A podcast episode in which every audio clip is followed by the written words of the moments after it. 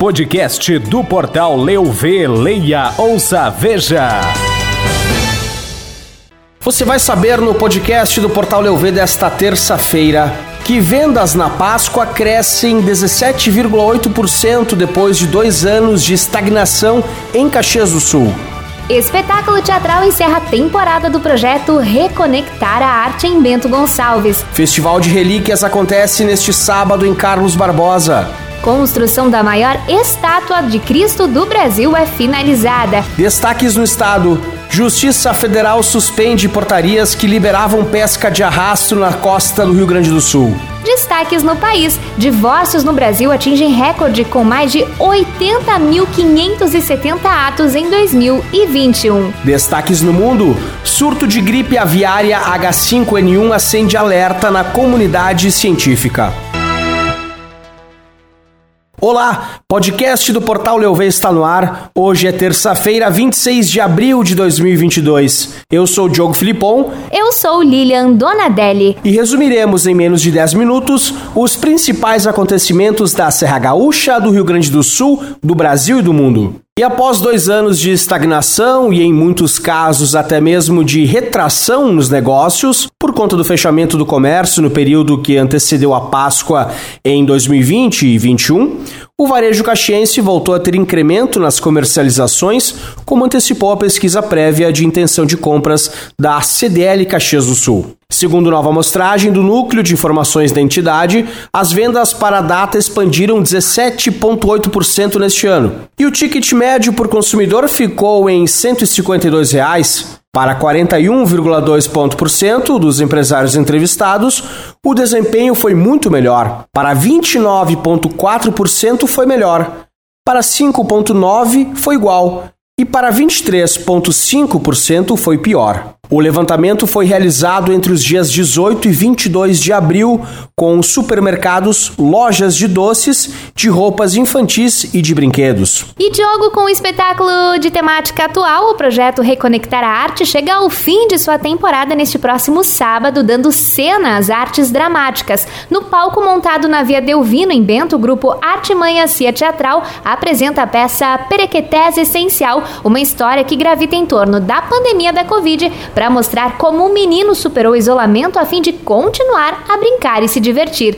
De forma delicada, a montagem se atém ao período em que as crianças, como prováveis transmissores do vírus para os avós, precisaram ser afastados do convívio afetuoso e afetivo deles. Mas para driblar esse momento triste, Bento encontra um jeito criativo: brincar como faz de conta. O projeto então inicia às 19 horas e a entrada é franca. E Lilian, no sábado, dia 30 de abril, abril terá evento inédito na Rua Coberta em Carlos Barbosa. Entre as 10 e 17 horas acontece o inédito Festival de Relíquias, evento que destaca antiguidades e colecionismo. O festival contará com comercialização e exposição de objetos de antiquário, e estão confirmadas as presenças dos antiquários de Farroupilha, Garibaldi, além de peças como livros e revistas em quadrinhos, cédulas, moedas e medalhas, discos de vinil, artigos de decoração, aparelhos e mobiliário leve, entre outros. Também haverá exposição de coleções pessoais. Uma exposição de camisas antigas da CBF vai contar a história de décadas e títulos do clube que tornou Carlos Barbosa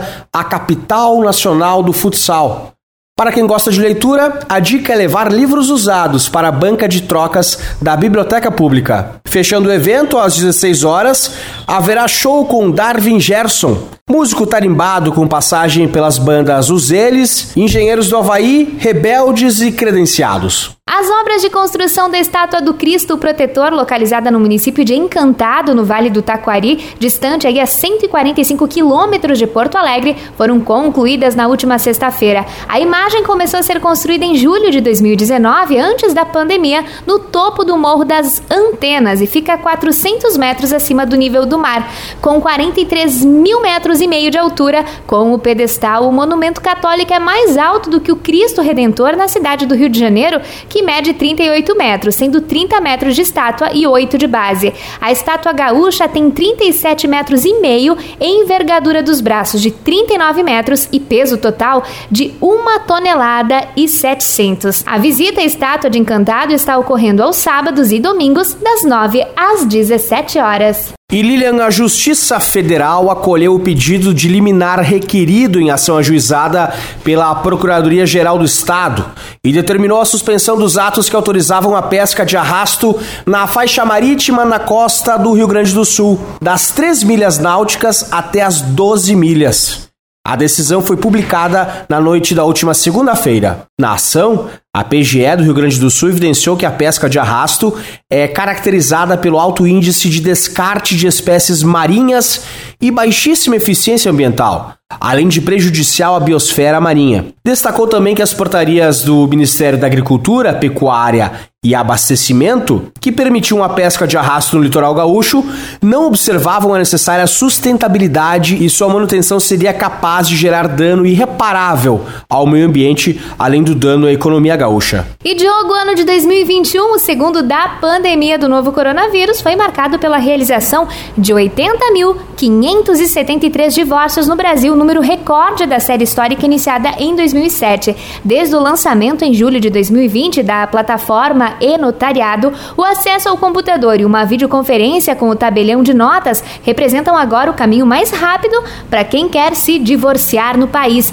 A informação é do Colégio Notarial do Brasil, Conselho Federal. A entidade representa institucionalmente os tabeliões de notas brasileiras e reúne as 24 seccionais dos estados e os 8.580 cartórios de notas do país, onde é possível realizar separações, divórcios, inventários e partilhas desde 2007. O número registrado em 2021 significa aumento de 4% em relação a 2020, quando foram lavrados 77.509 escrituras de divórcio nos tabelionatos de notas, recorde anterior de dissoluções de casamentos pela via notorial no Brasil. No total, foram mais de 2.800 divórcios a mais em comparação com 2020. E o mundo vive uma ameaça constante de um tipo de vírus da gripe que já causou a morte de milhões de aves e pode ser transmitido para seres humanos. O alerta foi feito em um texto assinado pelos cientistas Michelle Weil, da Universidade de Sydney, da Austrália, e Ian Barr, do Instituto de Infecção e Imunidade da Universidade de Melbourne, da Austrália publicado nesta terça-feira na revista científica Science. O agente infeccioso em questão é o H5N1, uma cepa do HPA-IV, vírus da gripe aviária de alta patogenicidade, a sigla em inglês, que tem causado um surto sem precedentes de acordo com os autores. O vírus é em geral carregado por aves selvagens sem necessariamente representar um grande risco a elas. Todavia, quando há imigração ou interação com aves domésticas ou destinadas ao abate, existe sim um risco de adoecimento e morte de grandes populações destas últimas segundo o CDC, o Centro de Controle de Doenças americano. Embora o H5N1 já tenha se tornado endêmico em alguns países, como Bangladesh, China, Egito, Índia, Indonésia e Vietnã, foram registrados surtos recentes no Canadá e nos Estados Unidos. Para o podcast do portal Leuv, Diogo Filipon. Com informações para o podcast do Leuv, Lilian Donadelli. Podcast do portal Leuv, leia, ouça, veja.